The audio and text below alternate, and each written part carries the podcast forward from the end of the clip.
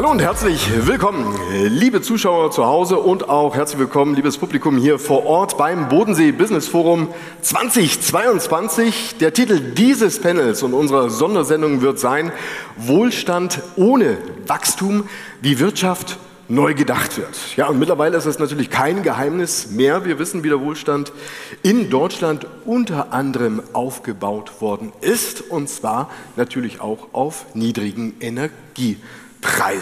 Was machen wir jetzt aus der Situation? Wo geht es hin und wie können wir vielleicht auch die Situation dafür nutzen, auch anders zu denken, vielleicht auch nachhaltiger zu denken. Das wird heute das Thema sein, welches ich mit meinen Gästen hier auf der Bühne diskutieren möchte. Und ich begrüße dazu ganz herzlich die Gewinner des Deutschen Nachhaltigkeitspreises und zwar im Transformationsfeld Gesellschaft von der Firma Sonett aus dem Deckenhauser Tal, die Geschäftsführerin Rebecca Kramer und Gerhard Heid. Schön, dass Sie hier sind. Ein Applaus für Sie.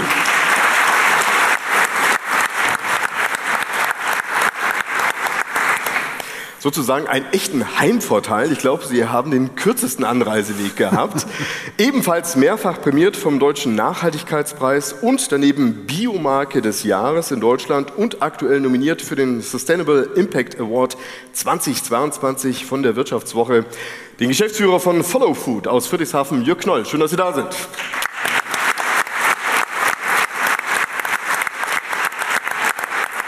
Ich begrüße ganz herzlich auf der Bühne Detlef Lohmann. Er ist geschäftsführender Gesellschafter bei der Allsafe GmbH und Co. KG im Badischen Engen. Als blauer Pionier hat er sich mit seinem Unternehmen auf den Weg in die Kreislaufwirtschaft gemacht. In seinem dritten Buch mit gutem Gewissen Der gesunde Weg zum Wirtschaften berichtet er von seinen Erfolgen, aber auch von seinen Schwierigkeiten seit seinem Aufbruch in eine neue Wirtschaftswelt. Herzlich willkommen, Herr Lohmann. Schön, dass Sie hier sind.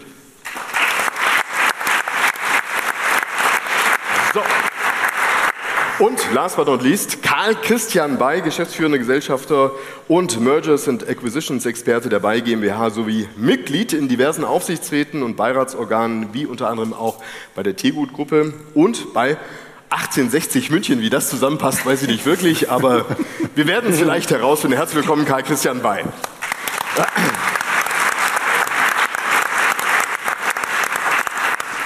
Lassen Sie uns vielleicht mal mit einer kleinen Speed-Dating-Runde starten. Ja, also dieser Titel dieses Panels heißt ja Wohlstand ohne Wachstum. Ich glaube, es wird auch mal Zeit, sich über das Thema Wohlstand per Definition auch mal zu unterhalten. Frau Kammer, was würden Sie sagen, was ist denn für Sie persönlich Wohlstand? Wohlstand für mich persönlich ist die Möglichkeit, nachhaltig und ökologisch leben zu können was ja doch immer noch für viele Menschen nicht möglich ist. Und so würde ich das definieren. Herr Heid, wie sehen Sie es? Also ich würde Wohlstand äh, eher dreigliedrig anschauen. Da gehört natürlich der materielle Wohlstand dazu, dass man auskömmlich lebt. Da gehört aber auch der seelische Wohlstand dazu, dass man eben zufrieden ist. Und vor allen Dingen gehört der geistige Wohlstand dazu, dass man weiß, wofür man arbeitet. Also Sinnmaximierung sagen wir immer statt Gewinnmaximierung. Herr Knoll, wie sehen Sie es? Stark.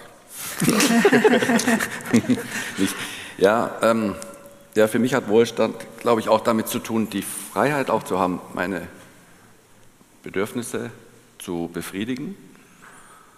Und ich glaube, äh, ich, ich, resoniere positiv zu dem, was du sagst. Ähm, es hat eine Dimension, die übers Materielle hinausgeht, auf jeden Fall. Da bin ich mir sicher. Herr Lohmann.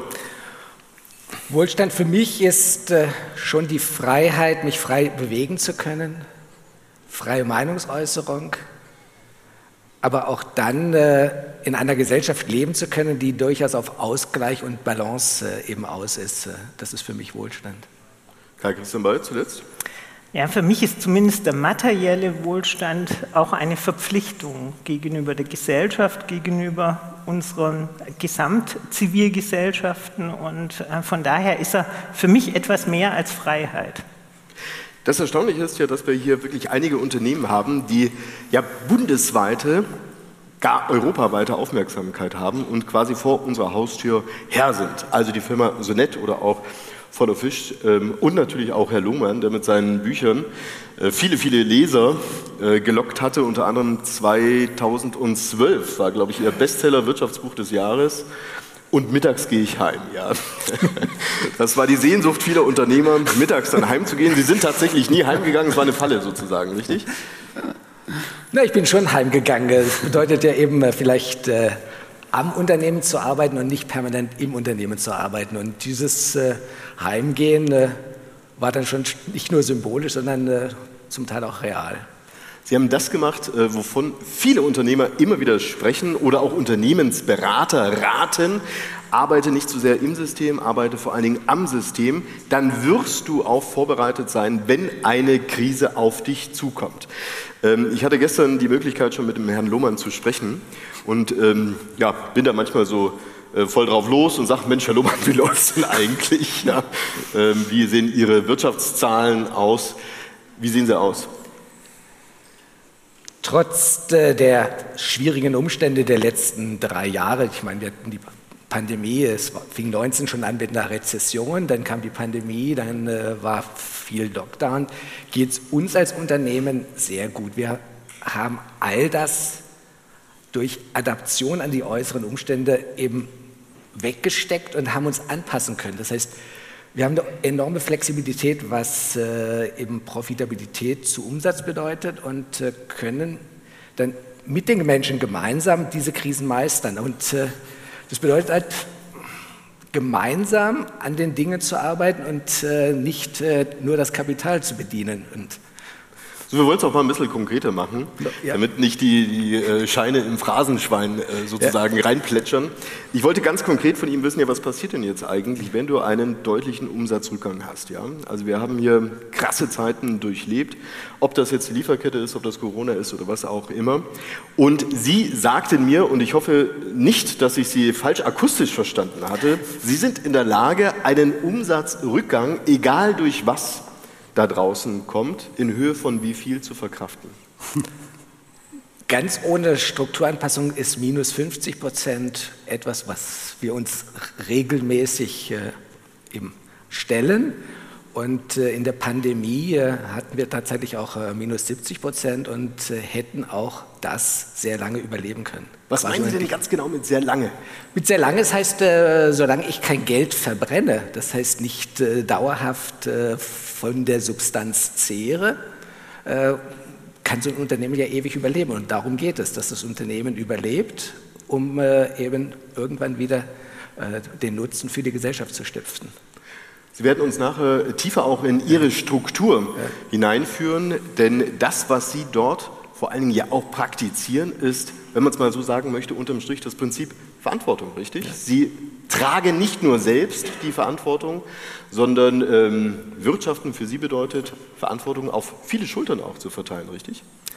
Ja, genau, das ist unser Prinzip. Äh, wir arbeiten in äh, kleinen autonomen Zellen, äh, bei denen dann eben tatsächlich alles sehr nah am Kunden ausgerichtet ist und die Menschen vor Ort äh, die Informationen haben, um dann eben verantwortlich für ihre Aufgabe, aber auch eben für ihre Kollegen eine Entscheidung zu treffen. Und meine größte Aufgabe ist letztendlich äh, Geburtstagskarten unterschreiben und Glückwünsche unterschreiben. Also ich bin im operativen Geschäft ganz wenig drin, sondern äh, habe den Luxus, mich um die Strategie zu kümmern. Und das offensichtlich mit Erfolg. Wir kommen jetzt mal zu ähm, Ihrem Geschäftsmodell, Herr Knoll. Das ist ja schon eine sehr ungewöhnliche Geschichte, die Sie da 2007, glaube ich, gestartet hatten. Richtig? Was war damals der Hintergrund zu sagen, ich revolutioniere auch den Tiefkühlkostmarkt in Deutschland. Das ist ein verdammt hartes Brett überhaupt in diese Lebensmittelbranche hineinzukommen. Da gibt es viele etablierte gigantische Unternehmen und Sie kommen hier aus Friedrichshafen um die Ecke und sagen, wir machen es jetzt mal anders. Ja, also vielleicht zu dem, was Sie gesagt haben, ich hätte Ihr Buch lesen sollen, glaube ich. Weil, ähm, genau, wir sind in einer ganz anderen Branche und ich habe leider auch noch mehr Aufgaben als dieses Unterschreiben, aber wir unterhalten uns nachher noch. Klingt schon äh, super reizvoll. Nee, bei uns war es tatsächlich so, ich habe ja ganz früh gegründet. Ich, im, ich bin so ein Unternehmergründer. Ich habe im zweiten Semester in, hier in Konstanz Betriebswirtschaft studiert und habe im zweiten Semester schon ein Unternehmen gegründet, weil ich eigentlich immer Gas geben wollte. Und es war ganz lustig, ich bin dann auch, es gab eine Vorlesung, hier nur am Rande, ich komme gleich auf Ihre Frage, es gab eine Vorlesung Unternehmensgründung, da bin ich äh, durchgerasselt, weil ich eben nicht hin bin, weil ich ein Unternehmen gegründet hatte. okay, das ist aber eine vernünftige ähm, Entschuldigung. Auf jeden genau, also wir hatten, wir haben ja eine spannende Geschichte, weil wir kommen aus Russland, also wir haben, ich komme nicht aus Russland, aber unser, unsere ersten Geschäftsjahre ist, wir haben in Russland eine, äh, eine Fischfabrik aufgebaut und haben Fisch importiert nach Europa. Das war sozusagen unsere studentische Schnapsidee. Da vorhin auch mit großen Ohren zugehört, als es um Russland ging. Ähm, aber wir haben tatsächlich 2007, das war so sieben Jahre nach Gründung, haben wir uns da ganz viele Grundsatzfragen gestellt. Also ich habe mir die schon immer gestellt. So Fragen, die wir hier auch stehen haben. So, äh, was passiert eigentlich auf der Welt? Wie wird gewirtschaftet? Was, was ist da eigentlich los? Und wir kommen, also wir haben Fisch importiert. Wir haben das anfangs ganz stark auf den Fisch bezogen und haben äh, ganz schnell verstanden, dass in dem Bereich, was ein riesengroßer Wirtschaftszweig ist und ein riesengroßer Teil der Welternährung äh, sozusagen bedeutet, das ist ein, ist ein Riesending, dass da eigentlich gespiegelt, was auf der ganzen Welt schief geht, da ganz konzentriert in der Fischerei katastrophal läuft. Und äh, mit dem Ergebnis, dass wir eben ökologische Themen haben, die aber auch ganz schnell zu wirtschaftlichen Themen folgen. Weil wenn du ähm, Fischbestände ausfischst, dann hast du nichts mehr zu essen. Ja? Dann hast du wirtschaftlich nichts mehr zu verkaufen, aber dann hast du auch nichts mehr zu essen. Und das waren so Erkenntnisse der Gründerzeit 2007, als wir Follow Fish gegründet haben, die dann eben zu dem geführt haben, wo wir heute sind. Aber die Fragestellung und der Erkenntnismoment ist immer noch identisch. Also was machen wir eigentlich für eine, oder was betreiben wir für eine Wirtschaft und was haben wir für Effekte davon? Also es ist ja teilweise skurril, wenn wir uns das anschauen, wie wir uns selber schaden in dem, was wir tun. Und das sind so die Riesenthemen, die uns befassen. Und wir versuchen da eben in unserem kleinen Kosmos äh, ganz viel anders zu, zu machen. Oh, gut, Ihr Kosmos ist gewaltig gewachsen. Sie sind ja auch der Erfinder dieses sogenannten Tracking-Codes. Also sprich, dass du wirklich auch nachvollziehen kannst, wo kommt jetzt das Teil her, was da drin ist in der Verpackung. Hand aufs Herz. Schaut sich das überhaupt jemand an? Ja, meine Frau. nee, ähm, tatsächlich, äh, ich habe jetzt die Zahl nicht mehr im Kopf, aber vielleicht ein auf ein, zwei von 100 oder so. Mhm. Also ein, zwei Aber es geht um, um die, sag ich mal, Aber es ist ja die Idee dahinter. Das ist so ein Thema, was wir dann einfach irgendwann erkannt hatten, dass eigentlich kein Mensch weiß, was wir wissen gar nicht, was wir konsumieren. Bis heute. Selbst im Bioladen, da steht dann hinten drauf Herkunft, das ist mein Lieblingssatz, EU, Schrägstrich und nicht EU-Landwirtschaft. Das ist die, die gängige Herkunftsbezeichnung für Lebensmittel, die halt gemischt sind aus EU-Landwirtschaft und nicht EU-Landwirtschaft. Da steht Herkunft EU und nicht EU-Landwirtschaft. So, und das ist, da hat sich bis heute noch nicht viel getan. unsere Idee war eben, das anders zu machen und wir haben diesen Tracking-Code erfunden 2007 die Idee ist, dass wir einen Code mit abdrucken beim Verpacken mhm. und über diesen Code können dann eben KundInnen sehen, was, äh, was sie gekauft haben, woher das kommt, wie wurde es gefangen, wo wurde es produziert. Also dieser Transparenzgedanke. Sie haben das Ganze mal sehr eindrucksvoll in einem kurzen Film zusammengefasst, den wir jetzt uns gerne mal anschauen wollen. Einfach mal kurz Nuts ab. I didn't really mean to I didn't want to see you go. I know I made you cry. But if I could turn back time, if I could find a way, I'd take back all the words that hurt you and you'd stay. Wir können die Vergangenheit nicht zurückholen. Aber unsere Zukunft. Follow Food. Was wir essen, verändert die Welt.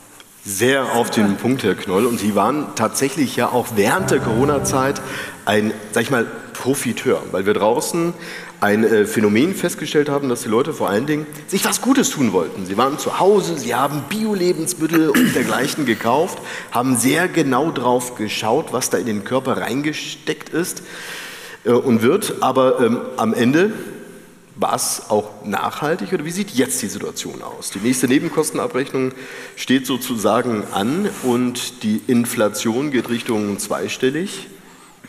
Merken Sie das? Ja, ein bisschen. Also vielleicht noch mal kurz zu dem Film. Ist ja ein Werbespot letztendlich. Also, ähm, ähm, aber ich finde ich habe immer noch Gänsehaut, wenn ich ihn anschaue. Und zwar, es ist doch verrückt. Ich glaube, ein großer Philosoph hat mal gesagt, die Menschheit braucht zwei bis drei Generationen, um die großen Dinge zu verstehen, die sozusagen passieren im Rückblick. Es ist, es ist doch unglaublich. Also was haben wir die letzten 100 Jahre mit unserer Welt gemacht? Wahnsinn, also traurig und wahnsinnig. Ja? Und da ist halt ganz stark mitverantwortlich äh, unser Wirtschaften. Also wie haben wir auch gewirtschaftet? Ja? Wie produzieren wir? Wie stellen wir Dinge her? Wir alle. Und ich bin natürlich auch ein Teil von. So. Ähm, und das leitet schon ein bisschen über zu der Frage, weil ich finde, die Dimension ist so groß, dass ich daran glauben will und auch daran glaube, dass die, diese Metathemen so viel größer sind als das kurzfristigere äh, Rezessionsthema oder Inflation, dass ich ganz stark glaube, dass das, was wir in der Tat bei Corona gesehen hatten, nämlich diesen Boom, dass das zum, zum guten Teil nachhaltig ist und dass wir einfach eine Transformation sehen im Wirtschaften und im, Konsumieren, die auch jetzt das überstehen wird, äh, was kommt. Und gleichzeitig sehen wir natürlich, also wir wissen zum Beispiel in den Bioläden in Deutschland, erstes Halbjahr, sind glaube ich die Zahlen, da sind die Umsätze so um 10, 15 Prozent einfach zurückgegangen. Und natürlich gibt es Menschen, die einfach auch finanziell sich das jetzt kurzfristig nicht leisten mhm. können. Und da werden den, diesen Effekt werden wir alle spüren, die in dem Bereich sind, da bin ich mir sicher. So. Und trotzdem, glaube ich, ist das halt unter den großen Themen eine Delle, die nichts daran ändern wird, dass wir sicher in einer ganz großen Transformation sind von ganz vielen. Sie sagen ja auch, dass ähm, die Wirtschaft insgesamt vor dieser gigantischen Transformation steht, aber künftig nur noch Unternehmen existieren werden, die mit und nicht gegen die Natur arbeiten. Da nicken mir auch meine direkten Nachbarn. Würden Sie ihm zu und beipflichten? Aber absolut. Das ist natürlich auch das, woraus Sonett erstanden ist. Also Sonett ist ähm, aus der Umweltverschmutzung entstanden damals. Was, was war das für eine Situation? Am Ende der 60er Jahre war es so, dass in Deutschland die Flüsse übergeschäumt sind. Und das lag an den nicht abbaubaren Tensiden. Mhm. Also rein petrochemische Tenside ist die waschaktive Substanz in Wasch- und Reinigungsmitteln, die in die Flüsse geleitet wurden. Und daraufhin wurde Wasserforschung betrieben und es wurde festgestellt, dass sogar das Trinkwasser schon kontaminiert war von der waschaktiven Substanz. Und das war im Endeffekt der Anfangspunkt von Sonett, weil damals Johannes Schnurr, ein Wissenschaftler, das Waschen im Baukastensystem erfunden hat und gesagt hat, wir können ja uns nicht die Lebensgrundlage verschmutzen. Wir müssen anders waschen und reinigen. Das Waschen im Baukastensystem ist die ökologischste Art und Weise zu waschen, weil man gesondert ein Waschmittel, einen Enthärter und einen Bleichkomplex hat und natürlich alle ähm, Inhaltsstoffe 100% biologisch abbaubar sind. Wir schauen uns mal kurz Ihre Produkte an. Also ähm, für diejenigen, die es noch nicht gesehen haben, Sie kennen die Produkte so nett. Gibt es äh, allenthalben überall zu kaufen. Wenn wir noch mal ein Slide weiterschauen, dann sehen wir auch, was drin ist. Auch hier diverse Zertifikate und wir sehen vor allen Dingen aber auch, was nicht drin ist. Das Erstaunliche finde ich bei Ihrem Unternehmen ist ähm, neben diesen Produkten, die über Jahre, Jahr, Jahrzehnte muss man sagen, durchdacht sind, vor allen Dingen aber auch die Struktur in ihrem Unternehmen selbst. Ähm, wie sie produzieren, aber vor allen Dingen auch, wie alles, was sie da tun, auf Fortbestand ausgerichtet ist, auf Sinnstiftung und nicht auf Gewinnmaximierung. Sie müssen uns äh, mal erklären, wie Sie das schaffen. Hier ähm, noch ein Bild vom Deutschen Nachhaltigkeitspreis im Transformationsfeld Gesellschaft haben Sie überzeugt, auch durch Ihr Stiftungsunternehmen. Was ganz genau haben Sie dort auf die Beine gestellt, was vielleicht auch andere Unternehmer ähm, übernehmen könnten? Also ich würde da jetzt nachher gleich mal an Gerhard abgeben, weil der natürlich 1992 mit Beate Oberdorfer so nett in einer Krise übernommen hat. So nett gibt es schon länger, so nett gibt es seit 1977. Und eigentlich ist das die Geschichte, die du erzählen musst, weil es einfach, weil ihr das den auf den Weg gebracht habt. Ja, da würde ich noch gern noch einen Schritt zurückgehen. Also Rebecca hat geschildert, wie so nett entstanden ist aus der Sorge um die Qualität des Wassers. Aber dann kam ja noch was dazu. Nicht? Also Anfang der 70er Jahre begann ja da die Naturkostbewegung.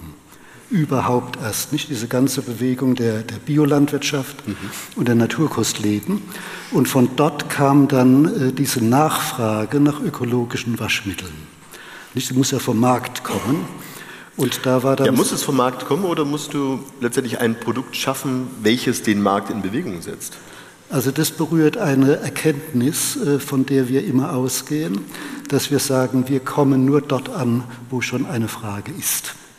Also unsere Intention ist nicht, den Leuten, die die Frage nicht haben, irgendwas aufzuschwätzen, auch wenn wir es noch so gut finden, sondern wir bedienen eine Fragehaltung und die kam eben auf mit der Naturkostbewegung. Und da muss man sagen, die Naturkostbewegung, die war ja viel mehr als nur eine Ökobewegung. Das war ja ein Kulturaufbruch nicht in der Folge der 68er Bewegung, ein Kulturaufbruch. Wir wollten damals alles anders machen, ne? ein neues Verhältnis zur Natur. Wir arbeiten mit der Natur, wir arbeiten für die Natur. Nicht wir beuten die Natur aus, wir wollten anders zusammenleben und vor allen Dingen auch äh, äh, anders wirtschaften zusammen. Nicht deswegen war von vornherein auch klar, so ein Unternehmen wie Sonett ist nicht eigentlich eine Privatangelegenheit. Warum, warum war, das, warum war Ihnen das klar? Weil, weil wenn es in Privathand wäre, würde die Privathand am Ende halt rausziehen, rausziehen, rausziehen, um sich dann halt doch mal Porsche oder was auch immer zu kaufen. Es war ja in Privathand. Also ja, es war aber, es nur, es war aber nur formal in formal, Privathand. Genau. Also wir haben 20 Jahre das Unternehmen als OHG, als, als Personengesellschaft geführt. Mhm. Aber es war uns von vornherein klar, wir werden das Unternehmen dereinst in eine Stiftung überführen war von Anfang an klar, weil wir diese Idee hatten, auch erlebt haben, so ein Wesen wie so nett, ne? also wir verstehen durchaus ein Unternehmen als wesenhaft, wir nehmen das ernst, dem arbeiten wir zu, das ist nicht unsere Privatmelkkuh äh, äh, oder so, wo wir irgendwas für uns rausziehen, sondern wir arbeiten äh, für, für das Unternehmen, damit auch für die Natur. Und aus dem heraus war ganz klar, da brauchen wir eine ganz andere Rechtsform, die jetzt nicht äh, die Gewinne als Privateigentum versteht, sondern eigentlich als ein gesellschaftliches Eigentum. Und das haben wir dann eben viel später dann realisiert in Form einer Stiftung, aber dieses Motiv war von Anfang an da. Wie schaffen Sie es, Ihre Mitarbeiter hinter sich zu bringen, dass sie auch den Sinn innerhalb dieses Unternehmens erkennen und sich dafür auch einsetzen. Naja, es ist ähm, einfach schon ganz selbstverständlich, dass ein ganz anderes Arbeiten stattfindet, wenn man weiß, man arbeitet nicht für einige wenige, die sich bereichern, sondern wenn man weiß, man orientiert sich an der Sache und die Sache ist, dass wir ökologische Wasch- und Reinigungsmittel herstellen. Haben Sie, kleine Zwischenfrage, haben Sie Problempersonal zu finden? Wir haben nicht wirklich Probleme, Personal zu finden und haben irgendwie das Glück, obwohl wir ja wirklich im Deggenhauser Tal, ein, einem sehr, sehr kleinen Dorf äh, in der, mitten in der Pampa eigentlich liegen, dass dann doch immer wieder die Menschen zu uns kommen, die wir brauchen. Es gibt dann schon immer mal wieder Phasen, wo man, wo man mehr Personal haben könnte, aber eigentlich im Großen und Ganzen funktioniert es ganz gut und da erlebt man natürlich auch, dass Menschen in einem Unternehmen wie so nett arbeiten wollen. Das, ja? Sie, Sie, Sie, sprechen ja auch, Sie sprechen ja auch von einem sogenannten Verantwortungseigentum, welches hier auch an Ihre Mitarbeiter entsprechend kommunizieren. Ja, halt, Sie, Sie schmunzeln leicht. Ähm, was, was genau meinen Sie denn mit Verantwortungseigentum? Ja, das ist natürlich im Moment unser, also ein, ein, ein Thema, was interessanterweise auch gesellschaftlich jetzt immer mehr gefragt ist. Ne? Also Verantwortungseigentum heißt, dass wir für das Eigentum, also der Oliver sagt ja immer, einer unserer Mitgeschäftsführer, was dann bleibt, ist die, das Eigentum an der Verantwortung. Das heißt, wir bauen vor allen Dingen auf die Verantwortung für die Aufgabe des Unternehmens. Nicht stellen die Aufgabe ins Zentrum und nicht deren äh, wirtschaftlichen Ertrag. Auch nicht die Gewinnerzielung per se. Aber die Gewinnerzielung brauchen wir natürlich, ne, die betreiben wir auch. Äh, allerdings brauchen wir die Gewinne für die Entwicklung und nicht wir betreiben die Entwicklung für die Gewinne. Das ist eine Umkehrung, die also gravierend ist und die prägt natürlich auch das ganze äh, Verhältnis zu den, zu den Mitarbeitern. Und das hat man gerade in der Corona-Zeit gesehen, nicht 2020. Wir haben dann Umsatzzuwachs von 52 Prozent hingelegt, während wir im mitten im Neubau waren. Also wir mussten dringend bauen wegen unserem Wachstum. Und es war noch nicht gebaut. Und wir haben dann äh, dieses wahnsinnige Wachstum, weil die Frage da war, nicht? Wir stellen Handseifen her, also Hygieneartikel, wir stellen Desinfektionsmittel her. Wir konnten die Nachfrage bei weitem nicht bedienen und haben aber einen, um eben diese, diesen wahnsinnigen Sprung hingekriegt. Das geht nur mit einer Mitarbeiterschaft, die hinter der Sache steht. Wie gehen Sie denn, man könnte ja sagen, gut, er hat jetzt eine tolle Nische oder Sie haben eine tolle Nische, äh, die Sie da begleiten, da geht halt schon ein bisschen was, aber ähm, auch bei Ihnen wird früher oder später vielleicht auch mal ein Engpass kommen oder es werden vielleicht die Umsätze auch mal zurückgehen. Wie haben Sie sich auf solche Situationen vorbereitet, auch unternehmerisch? Also wir haben seit vielen, vielen Jahren, und das hat uns auch in der Corona-Pandemie jetzt geholfen, sehr, sehr gute Beziehungen zu unseren Lieferantinnen und Lieferanten. Das heißt, ähm, in Bezug auf die Rohstoffe hatten wir da tatsächlich relativ wenige Probleme. Es gab natürlich immer wieder auch Punkte, ähm, wo es schwieriger war, aber das heißt, äh, wir gehen davon aus, dadurch, dass wir gerade diese Beziehung sehr stark pflegen und die uns wirklich wichtig ist und haben wir eigentlich nicht die Situation, dass wir zum Beispiel auf dem Spotmarkt einkaufen müssen. Dann ist es aber natürlich auch so, dass wir jetzt erleben, der, der Jörg hat es vorhin schon gesagt, dass im Naturkursmarkt im Endeffekt eine Fluktuation stattfindet. Das heißt, Kundinnen und Kunden wandern ab in den LEH, Lebensmitteleinzelhandel, und von dort in den Discounter. Es gibt einen Rückgang, ich meine, von 15 Prozent momentan im Biofachhandel. Natürlich merken wir das. Wir mussten mhm. erstmals Preise erhöhen seit wie vielen Jahren? Acht Jahren, glaube ich, Acht oder Jahren sechs Jahren. Mhm. Genau. Ah, da muss man vielleicht noch dazu sagen, dass wir natürlich während der Pandemie unsere Desinfektionsmittel nicht erhöht haben, die Preise. Ähm, und es nicht ausgenutzt haben und auch in dem, wie wir die Verteilung der Desinfektionsmittel gehandhabt haben, immer darauf geachtet haben, dass das gleichmäßig kontingentiert wurde und dass da genauso eine Einrichtung ähm, oder ein systemrelevanter Betrieb berücksichtigt wurde wie unsere größten Kundinnen und Kunden. Ich bin mal ein Slide weitergegangen. Sie arbeiten ja, ja auch mit äh, den Werkstätten Lehenhof zusammen. Ähm, es gibt ja immer wieder auch bei Unternehmen das Phänomen, dass ja so ein bisschen ja, ich sag mal, ähm, Greenwashing, ESG-Washing, wie auch immer betrieben wird. Man zieht sich halt noch irgendwie Nachhaltigkeitshöschen an, weil sich halt besser verkaufen lässt. Das bekommen Sie natürlich auch mit, was da so andere draußen machen. Bei Ihnen ist das, was Sie hier tun, ganz tief in Ihrer gesellschaftlichen Verantwortung auch drin, weil Sie sagen, Wohlstand muss sich ja letztendlich auch multiplizieren. Welche Bedeutung hat denn beispielsweise diese Zusammenarbeit hier mit den Werkstätten? Also das rührt ja an unsere, oder sagen wir mal an meine und Beate Oberdorfers äh, auch persönliche Herkunft.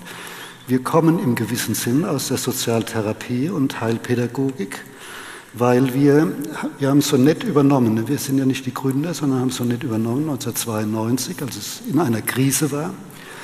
Und das in einem äh, Zusammenhang, dass wir eine Lebensgemeinschaft gegründet hatten, in der eine Rolle spielte biologisch-dynamische Landwirtschaft, soziale Tätigkeit und Produktion. Und Produktion war dann eben Sonett.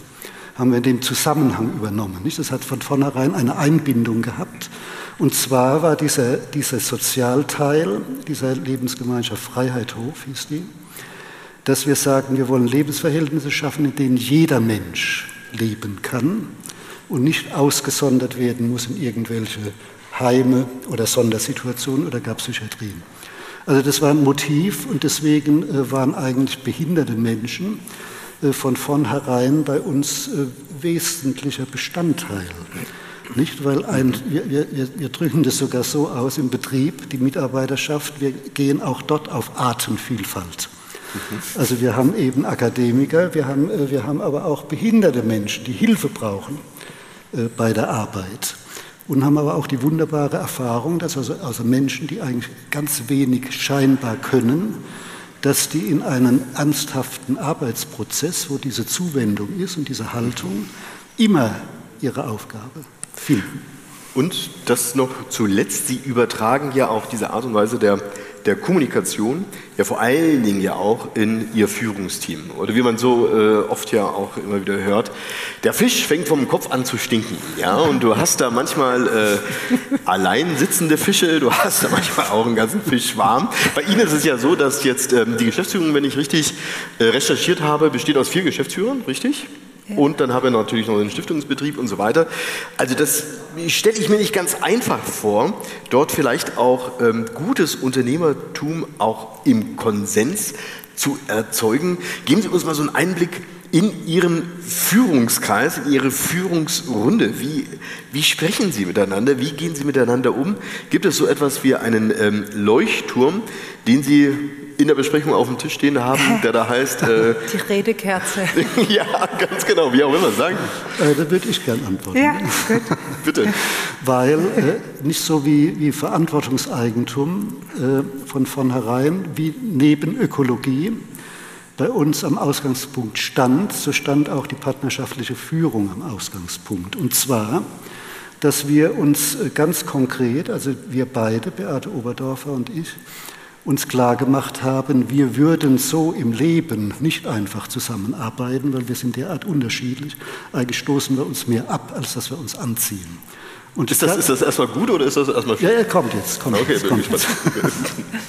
Und genau das haben wir uns klar gemacht, dass es aber darauf ankommt, nicht, dass die Gleichen irgendwas zusammen machen, weil sie sich gut verstehen, sondern dass wir gerade diese Unterschiedlichkeit, diese unterschiedliche Veranlagung, der eine neigt mir zu machen, der andere muss erstmal einen Plan machen, dass man genau diese Unterschiedlichkeiten als Synergie zusammenführt, bewusst zusammenführt.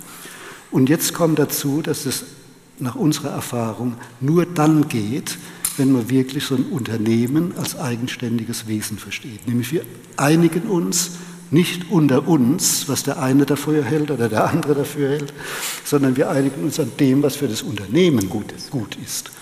Nicht, das wird oft wie selbstverständlich gemacht, aber das ist bei uns ganz gezielte, ganz gezieltes äh, äh, Strategie, kann man sagen, dass immer die Frage ist, was passt denn jetzt in der Situation für das Unternehmen? Und da stellt sich raus, dass man dann aus seiner Unterschiedlichkeit äh, zu einer Einigung kommt, weil wir verstehen unsere Partnerschaftlichkeit wirklich so, dass wir uns einigen in allen Entscheidungen, also in wesentlichen Entscheidungen, und es gibt eine unglaubliche Kraft. Wir möchten jetzt mal in eine ganz andere Form eines Betriebes schauen, und zwar mal in einen Produktionsbetrieb rein.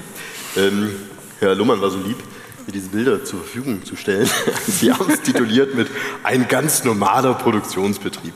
Also tatsächlich, wenn ich mir so diese die Bilderchen hier anschaue, werden wahrscheinlich einige sich auch selbst wiedererkennen mit ihren Lagerhallen, mit ihren Mitarbeitern und so weiter. Aber ähm, es ist dann doch nicht ein ganz normaler Produktionsbetrieb, Herr Luhmann. Warum nicht? Weil wir schon vor sehr langer Zeit A, ähnlich, äh, wie wir es gerade gehört haben, erkannt haben, äh, äh, der Mensch im Unternehmen ist das Wichtigste, was wir haben. Das heißt, mit dem beginnt alles und mit dem hört auch alles auf. Das heißt, wenn wir uns anpassen wollen, wenn wir uns verändern wollen, dann gilt es, sich erst einmal auf den Menschen einzulassen, auf seine Bedürfnisse und ein entsprechendes dann auch was man Organisationskonzept, Organisationsstrukturen aufzubauen, die dem angemessen sind und dazu passen. Das waren so die zwei ersten Bücher, die ich geschrieben habe und mittags gehe ich heim und äh, heute lege ich los. Das war dann 2012, 2016. Ihre ersten beiden Bücher, ja. Die zwei Bücher. Und da war aber der Gedanke des Anderswirtschaften schon immer im Hinterkopf dabei, weil äh, ich Warum, warum Anderswirtschaften? Also was, wo sehen Sie denn das Problem? Also ich, ich, ich bin äh, Minderheitsgesellschafter und habe einen Hauptgesellschaft, der natürlich sehr stark äh, wachstumsgetrieben ist. Das ist eine Kapitalbeteiligungsgesellschaft. Umgangssprachlich hat man die früher Heuschrecken genannt. Und äh, für den steht natürlich im Vordergrund erstmal mit Geld noch mehr Geld zu verdienen. Und äh, dort dann einen Gegenpol aufzubauen, bei dem es äh, mir darauf ankam, auf der einen Seite den Gesellschafter so weit ruhig zu stellen, dass er mir Freiraum lässt, in dem Unternehmen als Minderheitsgesellschafter äh, auch unternehmerisch tätig zu sein. Äh, dazu braucht es Stabilität der Gewinne und gleichzeitig der will wachsen, äh, habe ich dem halt auch beigebracht, dass Wachstum um des Wachstums Willens vielleicht nicht der richtige Weg ist, sondern äh, so wie wir es eben schon gehört haben, so ein Unternehmen muss sich selbst dienen. Das heißt, es gibt Phasen, da ist es vielleicht auch sinnvoll, mal 10, äh, 20 oder auch 30 Prozent gezielt wieder Umsatz abzugeben und äh, später wieder neu äh, sich zu orientieren und zu positionieren. Aber das ist ja schon ein dickes Brett. Also wenn Sie da einen Investor haben, der natürlich ganz klare Renditeerwartungen hat, äh, Sie sagen es, ihn äh, ruhig zu stellen. Äh, was war die Karotte, die Sie ihm dann letztendlich vor die Nase gehalten haben und gesagt haben, schau mal, wenn wir so vorgehen, dann ist es unterm Strich besser. Haben Sie an sein Gewissen appelliert? Haben Sie an die Langfristigkeit appelliert? Was, was war letztendlich ähm, der Knackpunkt? Nee, der, ich, vielleicht muss ich ein ganz bisschen ausholen. Äh, ich bin an diesen Gesellschafter eher unfreiwillig rangekommen. Das heißt, ich hatte 2004 ein gescheitertes Management-Buyout und äh, wollte eigentlich das Unternehmen zu 100 Prozent in Familieneigentum bringen. Äh, mit dem Gedanken halt was äh, zu schaffen, was dann eben auch über Generationen hinaus wirkt und nicht immer am Kapitalmarkt sich nur orientieren muss. Und bekam jetzt jemanden, der im gleichen Geschäftsfeld tätig war wie ich, also mein ärgster Mitbewerber hat mich einfach blind gekauft. Hm. Weil der kannte das Unternehmen, der hat, musste auch keine Due Diligence machen, das ging einfach so.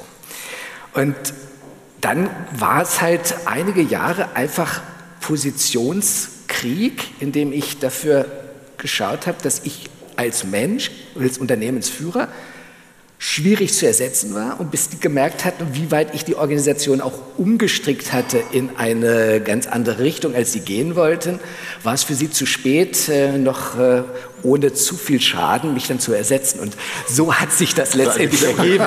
Clevere Taktik. Ah, also, das heißt, ich habe natürlich deren Streben nach äh, Geld und Gewinn gezielt genutzt, um auf der einen Seite ein Stück weit ihnen das zu geben, was sie brauchten und später, als sie gemerkt haben, wohin sich das Unternehmen entwickelt hat, war es für sie viel zu teuer, mich noch zu ersetzen und das System zu verändern. Also so ist das gekommen, wie es gekommen ist. Und aus dieser Geschichte heraus, muss ich sagen, war für das Unternehmen und letztendlich auch für mich das Beste, was passieren konnte, weil so eine ganz klare Positionierung gegen puren Kapitalismus und äh, eben dieses absolute Gewinnstreben das wäre mir wahrscheinlich nie in den Sinn gekommen, wenn ich nicht so, ein, nicht so ein ganz klares Feindbild gehabt hätte.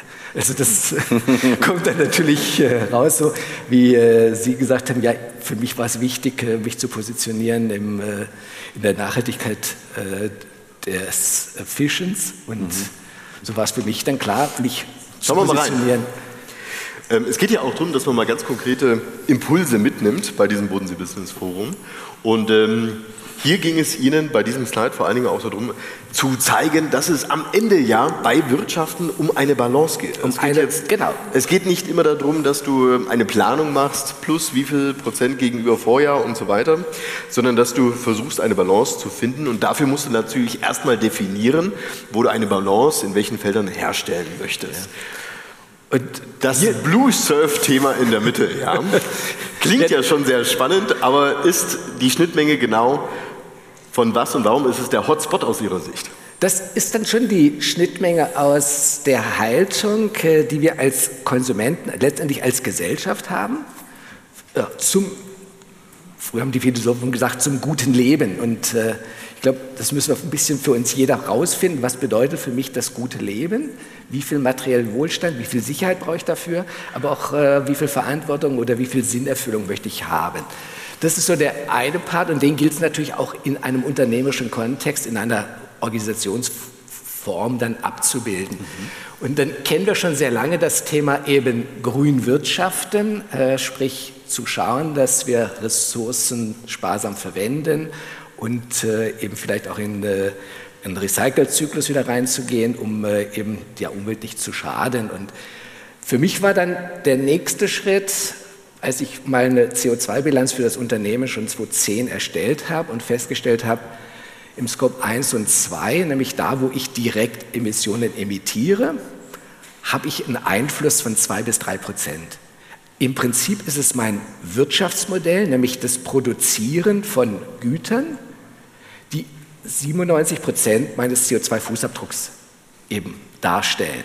Und jetzt ist dann zu überlegen, was kann ich an meinem Wirtschaftssystem, an meinem Wirtschaftsmodell ändern, um eben, wenn ich in so einer Welt, wie sie halt so ist, sie ist nämlich kapitalistisch, äh, geldorientiert, äh, auch leben und überleben kann. Und äh, da sind wir irgendwann drauf gekommen, ah ja, eigentlich sind unsere Güter nicht Wegwerfprodukte, wie sie heute weitestgehend vom Markt gesehen werden, sondern wir haben jetzt begonnen, seit einigen Jahren Produkte, die einmal verkauft wurden, egal von wem, ob von uns oder von unseren Wettbewerbern, wieder einzusammeln, die zu reparieren und die dem Kunden dann wieder zur Verfügung zu stellen.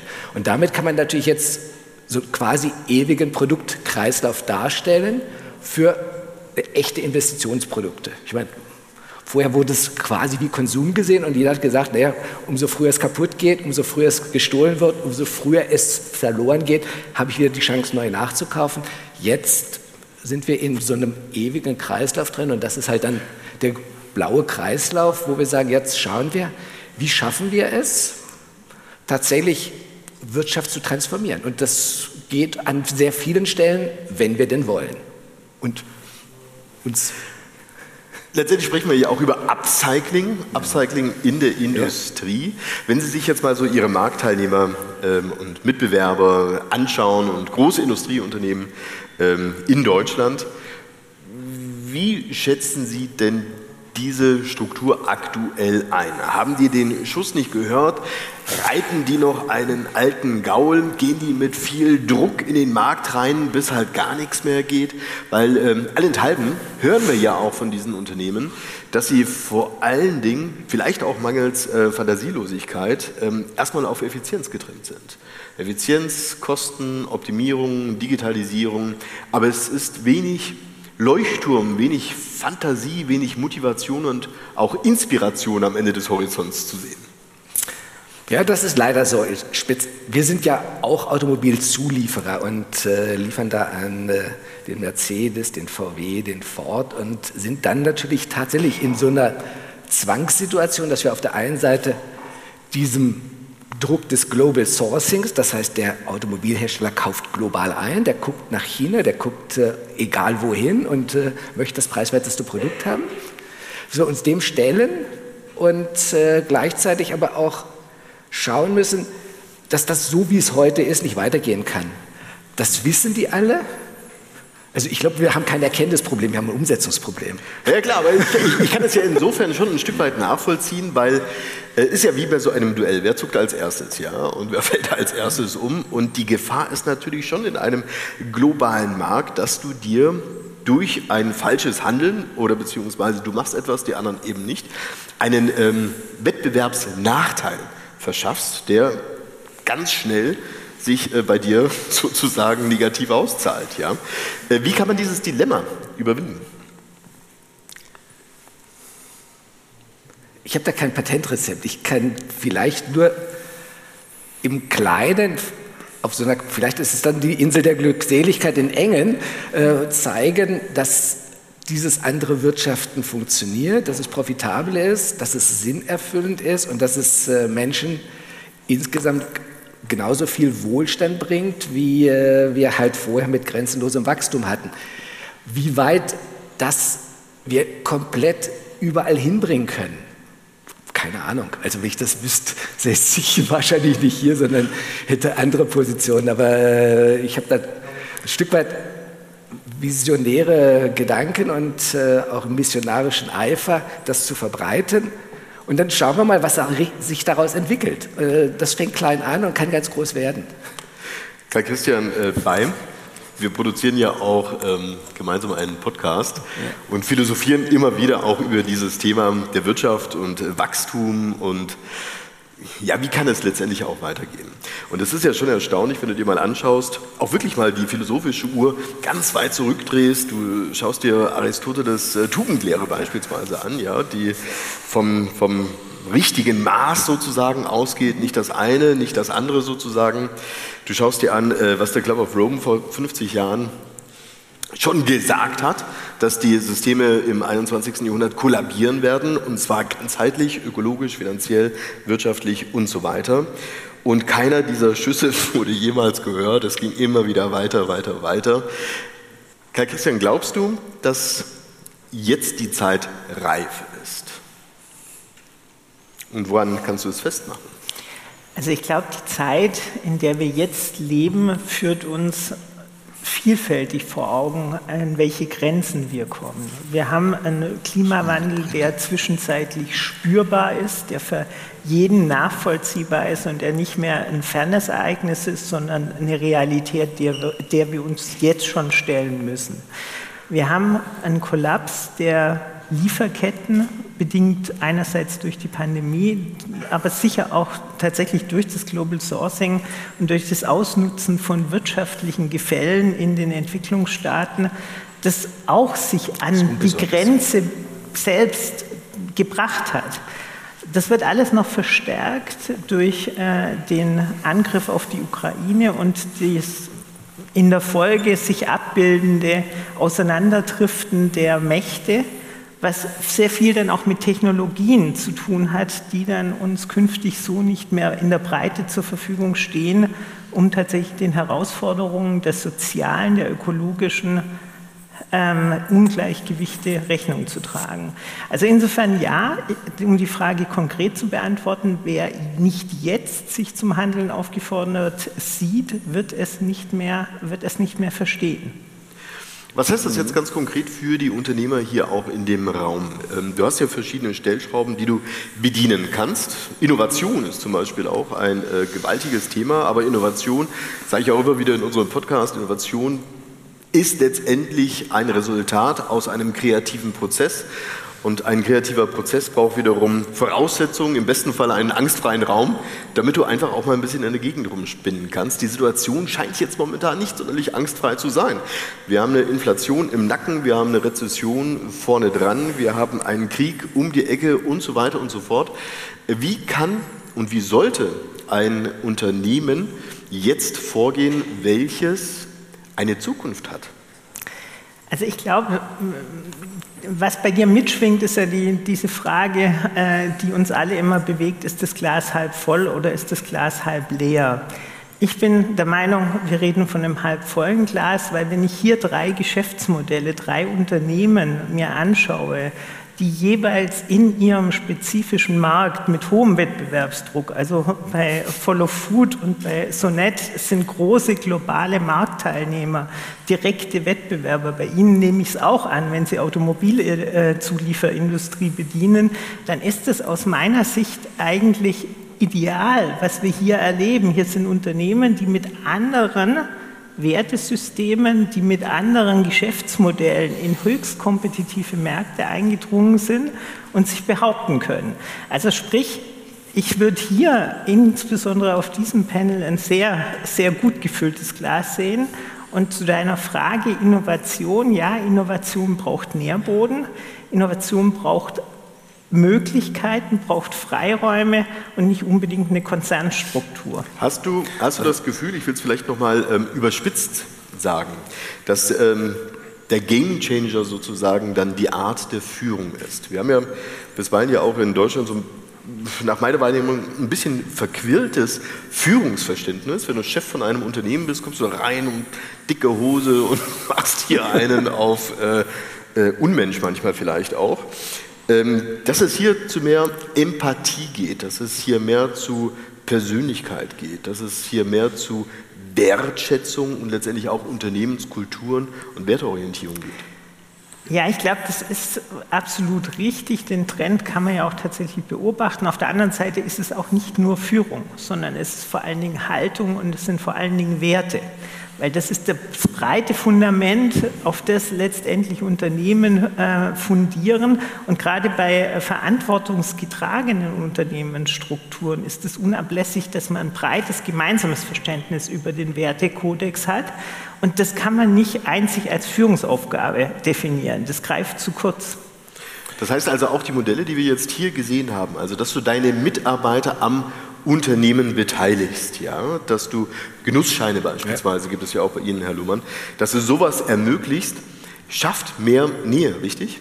Absolut, absolut eine höhere Identifikation. Man wird mutmaßlich auch ähm, anders wahrgenommen in den relevanten Märkten. Also relevante Märkte sind ja heutzutage nicht mehr nur der Kundenmarkt, sondern vor allen Dingen auch der Beschäftigtenmarkt. Also wo ich mir jetzt Mitarbeiter suchen muss, die meine Idee des Unternehmens, des Geschäftsmodells und der künftigen Struktur mittragen.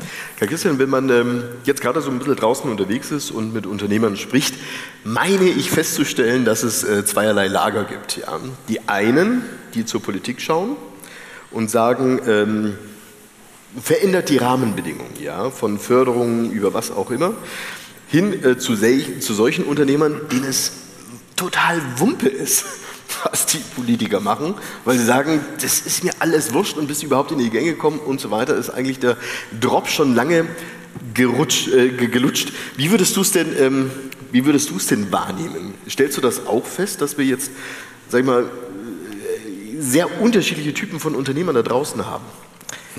Ja, also also mit mir über, über Regulierung zu sprechen, ist, ähm, ist tatsächlich ähm, ein ganz eigenes Thema. Das wird auch jeglichen zeitlichen Rahmen sprengen, weil aus meiner Sicht, und da kann man die Unternehmer hier auf, äh, auf der Couch tatsächlich nochmal reflektieren, die brauchen keine Regelungen zu Lieferketten-Sorgfaltspflichten, die brauchen keine Regelungen im Bereich der Social Compliance. Also alles das, was der Gesetzgeber national oder in der EU sich vorstellt, wie man Wirtschaften organisieren könnte, ist in diesen Geschäftsmodellen inhärent bereits vorhanden. Was aber schon und gleichzeitig, oh, ja, ja. und gleichzeitig, äh, wenn ich jetzt als Unternehmer oder auch Vertretung für uns als äh, GmbH oder als Follow Food sprechen darf, glaube ich schon, glauben wir schon ganz stark, dass Regulierung ein Teil der Lösung sein muss, weil ähm, also wir haben gerade in unserem Bereich haben wir völlig skurrile Situationen, die, die einfach überhaupt keinen Sinn machen. Und da geht es um das Thema, ähm, was passiert mit Kosten, die die Gesellschaft trägt, am Ende, ja. aber einzelne, einzelne Verursachen. Also das ist ein Thema, was, glaube ich, durch Regulierung uns extrem helfen würde. Also wenn jemand, der jetzt irgendwie, jetzt ich gehe jetzt auf den Fisch, was vielleicht leicht Verständnis ist, der irgendwo überfischt bis zum, bis zum Ende und die Umwelt dabei verschmutzt und alles Mögliche. Das trägt ja alles die Gesellschaft, die Gemeinschaft. Aber er hat ja als Einzelunternehmer oder als GmbH, wer auch immer es macht, dann profitiert ja davon in Form von Gewinnen. Und deswegen glauben wir da schon sehr stark an die Idee einer Regulierung ja, des Staates. So, und, und vielleicht der zweite Teil davon, und da ähm, stimme ich Ihnen zu, also für uns ist das Glas auch halb voll, weil ich glaube, und das ist vielleicht die Antwort darauf, ich glaube, extrem entscheidend ist, dass ja die letzten Jahrzehnte was passiert ist. Und zwar haben wir in der Gesellschaft einen Bewusstseinswandel. Ja? Und ich glaube, das ist der Grund, warum wir ganz, ganz viel Hoffnung haben dürfen. Und ich kann mich erinnern, schon vor Corona gab es so einen Trend, warum auch immer uns alle gesagt haben, oh, ich wäre die Zeiten sind so schlecht und die Zeiten sind so schwierig. Dann, dann habe ich immer schon geantwortet, sehe ich überhaupt total anders, weil unser Geschäftsmodell hätte früher überhaupt keine Chance gehabt. Die ganzen äh, Öko-Geschäftsmodelle, die um uns herum ähm, entstanden sind, hätten überhaupt keine Chancen gehabt. Ich meine, ich bin unter Helmut Kohl aufgewachsen und als ich, äh, wenn ich auf dem Geburtstag von meinem Kollegen gesagt habe, ich finde die Grünen ganz gut, dann haben die alle laut gelacht, auf mich angestoßen äh, und für ihre Witze gemacht. Ich meine, was ist denn gesellschaftlich passiert die letzten zwei, drei Jahrzehnte? Wir haben eine komplett andere Gesellschaft, wir haben ein ganz anderes Bewusstsein. Und aufgrund dieses Bewusstseins, das ist jetzt sozusagen die Bestätigung von dem Teil aus meiner Sicht, können auch ganz neue Geschäftsmodelle entstehen. Würde also um auch dieses Panel so langsam aber sicher mal wieder schließen zu wollen, das, was wir auch eingangs formuliert haben, es allerhöchste Zeit sein, einen Wohlstandsbegriff vor allen Dingen auch dahingehend zu erweitern, dass man den Menschen dabei hilft, ein Verständnis für sich selbst zu entwickeln, wie ein Wohlstand beispielsweise auch in der persönlichen Entwicklung aussehen kann. Habe ich Sie richtig verstanden? Wenn Sie über Bewusstsein sprechen in einer Gesellschaft? Ja, unbedingt. Das ist ja die Voraussetzung, ne? Dass eine persönliche Bewusstseinsentwicklung stattfindet und die geht meines Erachtens auf jeden Fall in die Richtung, dass man nicht nur auf sich schaut, sondern dass man eben sich als verantwortliches Wesen versteht. Nicht, dass man das also umdreht. Absolut. Ja. Und dass Stimme man, ich, vor, stimme ich hundertprozentig zu. dass man erkennt, dass alles Handeln einfach auch Konsequenzen hat und damit auch wieder neue Verantwortung bringt. Das heißt, Auch ein Nichthandeln. auch ein Nichthandeln hat Konsequenzen. Und letztendlich hat jeder, so wie ich Sie verstanden habe, auch ähm, Herr Lohmann, ja die Möglichkeit, entsprechend zu agieren, allein schon, indem ich wähle, wo ich arbeite. Absolut, das ist so. Die Menschen haben ja die Wahl. Sie kommen, und das steht bei uns in den äh, Spielregeln drin, ich bin freiwillig hier und arbeite gern hier. Und wer damit nicht übereinstimmt, wir haben ja keine Zwangsarbeit mehr. Wir werden ja nirgendwo äh, hingebracht und äh, dann verpflichtet, irgendwo zu arbeiten. Und dieser Freiraum, ich glaube, das ist das Erste, was die Menschen für sich selber erstmal klar bekommen müssen. Nämlich, ich muss nicht, sondern ich kann, ich darf, ich will.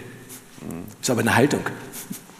Herr Christian, ich würde ganz gerne von dir abschließend noch einen Ausblick haben. Du bist ja auch in, in Gremien bisweilen aktiv äh, in der Europäischen Union. Da gibt es eine sogenannte dort High-Level Group Innovation Policy Management. Da geht es um richtig Hot Shit, möchte man sagen. Ja, also wo es in Zukunft sozusagen hingeht. passt manchmal in der Vorstellung nicht so richtig mit der EU zusammen. Aber ähm, verrate uns doch bitte, was werden jetzt für Voraussetzungen auch geschaffen, nicht nur in diesem Lande, sondern auch weit darüber hinaus, um den Zug, der offensichtlich ja jetzt schon in Gang sich gesetzt hat, auch weiterhin fahren zu können und auch aufspringen zu dürfen. Dein Fazit für die Wirtschaft, für das Wachstum und den Wohlstand in der Wirtschaft.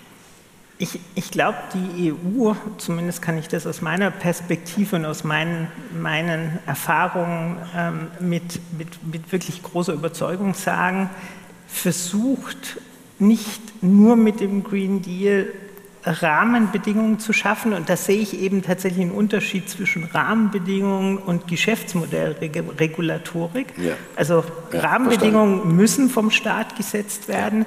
verstehe. und da sind wir durchaus trotz aller Krisen, trotz aller Herausforderungen, und es gibt sehr viele politische Herausforderungen, wir haben auch ein sehr brüchiges Verständnis, ähm, was, was Demokratien an Mehrwerte für die Zivilgesellschaften bringen. Das beschäftigt bei der EU sehr viele. Es gibt nicht nur ökonomische Themen, sondern auch ganz viele, die den Zusammenhalt der Gesellschaften äh, tangieren. Aber wir versuchen Rahmenbedingungen zu schaffen, die tatsächlich investive Mittel in Innovation bringen und Standortnachteile, die wir in der Zwischenzeit haben, gerade im technologischen Umfeld, im digitalen Umfeld, äh, tatsächlich zumindest zu kompensieren und temporär wieder zu Wettbewerbsvorteilen zu generieren. Das bedeutet aber hoffentlich nicht mehr Bürokratie, sondern einfach bessere Rahmenbedingungen, mehr Möglichkeiten, tatsächlich auch in der Zukunft kollaborativ zu wirtschaften, weil das ist aus meiner persönlichen ähm, äh, Sicht die absolute Herausforderung, um den großen, äh, den großen ähm, Herausforderungen der Zeit zu begegnen, dass wir ein Verständnis der Kollaboration zwischen Der den Wirtschaftsakteuren erreichen und dafür die Rahmenbedingungen setzen. Herzlichen Dank an dieser Stelle. Es geht also darum, über die eigenen Grenzen des Unternehmens hinaus zu denken, auch in die anderen Menschen in der gleichen Organisation hineinzudenken, aber letztendlich auch auf Zusammenarbeit sich auszurichten. Das nehme ich auf alle Fälle mit an diesem und auf diesem Podium. Ich bedanke mich erstmal an dieser Stelle ganz herzlich bei Ihnen. Wir sind schon am Ende, schon an dieser Stelle wieder angelangt. Aber wir möchten ganz gerne Ihnen natürlich auch im Anschluss die Möglichkeit geben, mit den Podiumsteilnehmern noch das Einzelgespräch zu suchen. Ich bedanke mich erstmal ganz herzlich bei Ihnen, Frau Kramer, Herr Heid, Herr Knoll, Herr Lohmann und Karl Christian Beim für dieses interessante Podium und für diese spannenden Einblicke. Herzlichen Dank dafür.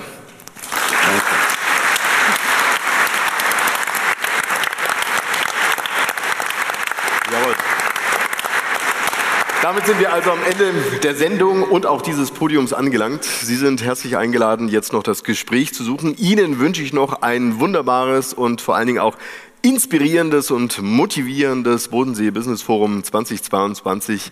Kommen Sie dann irgendwann heute Abend wieder spät gut nach Hause. Bis dahin alles Gute. Tschüss. Danke.